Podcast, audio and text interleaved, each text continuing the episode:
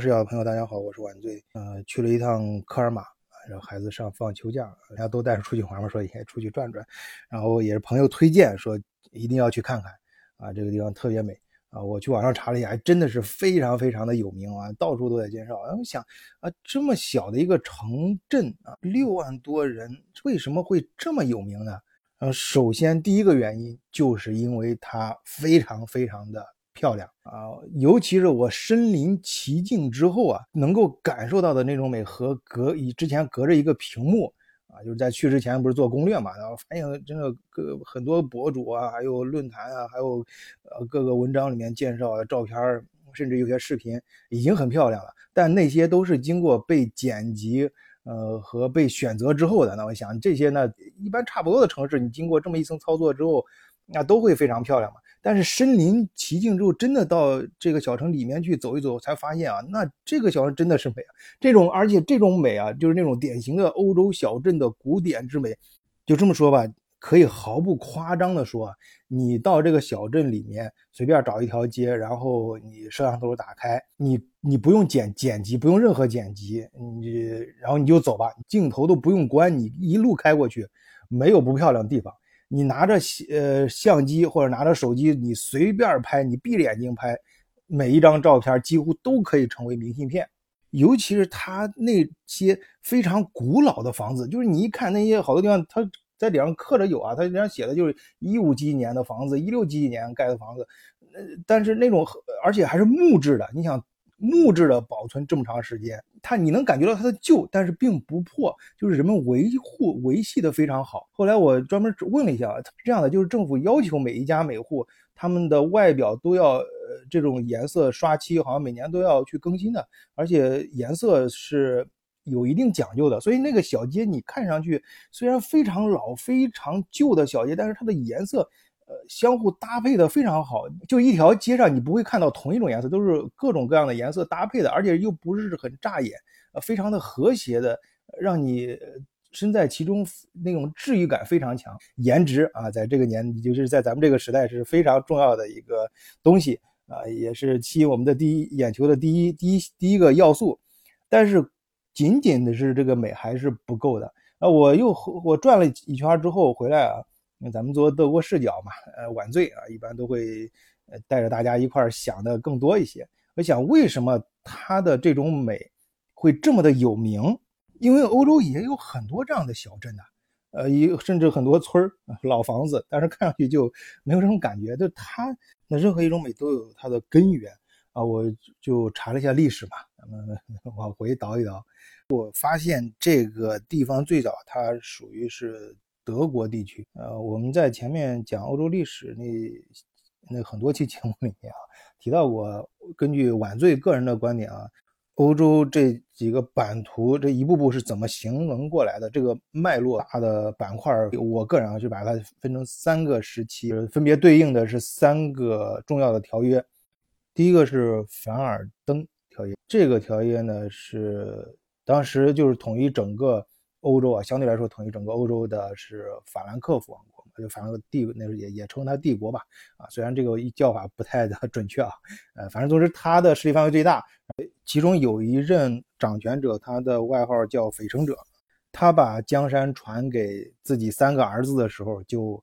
分成三块因为它叫法兰克王国，所以三个三块地方也叫东法兰克、西法兰克跟中法兰克啊。那很多朋友都知道，它对应的就是大致上啊，只能说是非常非常大概的，呃，对应了现在呃西欧这几个主要国家的版图范围，呃，就是东法兰克啊，就是德国。然后中法兰克就下边意大利跟上边中间瑞士一部分，还有是呃那中间中中间那三个国家就是卢森堡、荷兰、比利时。然后西法兰克就是法国。这次确定疆域的凡尔登条约中，科尔玛就被划分为东法兰克啊，就是现在的德国。啊，就是 我们现在演化到现在啊，当然在法兰克之前呢，最早统一整个欧洲的罗马帝国啊，当然这那那时候呃除掉日耳曼尼亚地区啊，就现在的德国地区，整个欧洲大陆那时候最早是罗马帝国统一的。然后再回来就是墙内墙外的呃呃日耳曼人格布 就是叫北方蛮族，然后南下，然后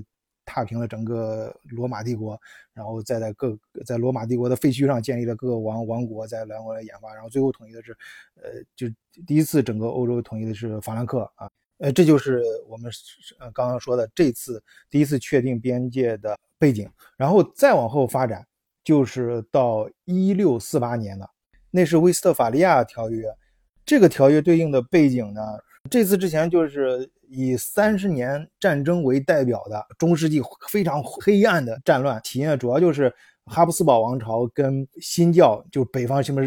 北北欧那几个国家啊，他们这个宗教大家的信仰不一致啊，相互之间干。然后还有就是，即使在天主教内部，也有一些其他邦国跟哈布斯堡不太合啊，就就就干。这次干完之后，最典型的像荷兰、西班牙就独立出来了，脱离了哈布斯堡王朝。在这个威斯特法利亚条约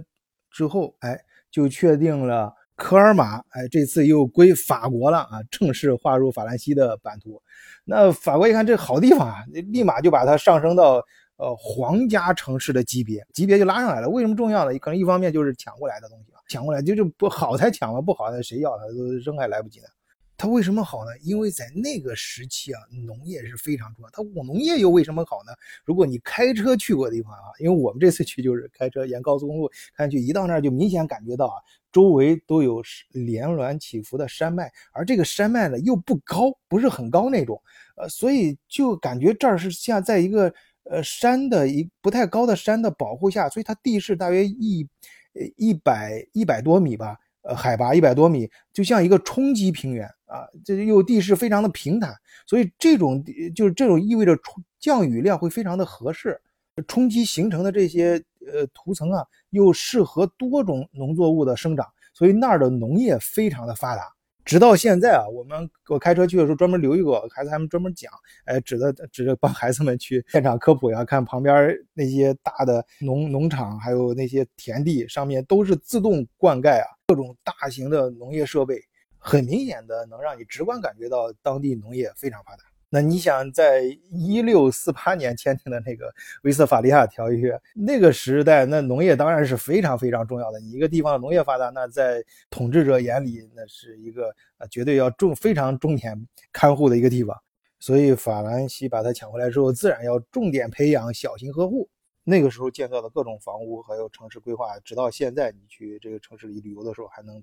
看得到。再后来就是两百年之后了，到 一八七零年吧，七一年的时候，普法战争啊，普鲁士又把法国给打败了啊。随着阿尔萨斯和洛林这地区一块儿，就重新划回到德国的领土了。那威廉二世也是非常喜欢这片地啊，而且在这个地方又建造了很多呃城市啊，这这是跟法国的交界处嘛。呃，最最其中最典型的就是离它最近的一个大城市啊，就是施拉斯堡，这是很多人 都知道，这是这是对德国、法国都是非常重要的一个城市。在这儿，它它大量的建一些新的建筑啊，以彰彰显对普鲁士统一的德意志帝国的呃风采啊。但是，仅仅在大约半个世纪之后啊，就开始了第一次世界大战。第一次世界大战非常可惜，德国又被打败了，而且把这个德国皇帝都给打没了。呃，那一战之后，那这片地经过巴黎和会，那自然就又把它划分回给法兰西了。然后紧跟着希特勒上台之后，发生第二次世界大战，又把它抢回来。那二战之后，德 德国被打成什么个鸟样，大家知道，那自然就又回归法兰西啊。就是在就在呃过去这一千年当中吧，这个城市啊和它所在的这个阿尔萨斯和洛林这个地区吧。就反反复复在法国跟德国之间反复易手，经历了千年战乱啊，其中不仅包括这种战争的创伤啊，还有各种，比如说黑死病什么各种呃自然灾害，这么长的时间，这个城市现在你去看，依然能保留的这么的漂亮，能这么的美，而且这种美是非常具有历史韵味的古典之美。呃，欧洲特色的古典之美，经历这么长岁月的考验，所以显得格外的美，弥足珍贵。所以我认为，科尔玛这个小城镇它的美为什么这么有名？这是我分析的更深层次的一个原因。好，今天就跟大家闲扯到这儿，谢谢大家收听，再见。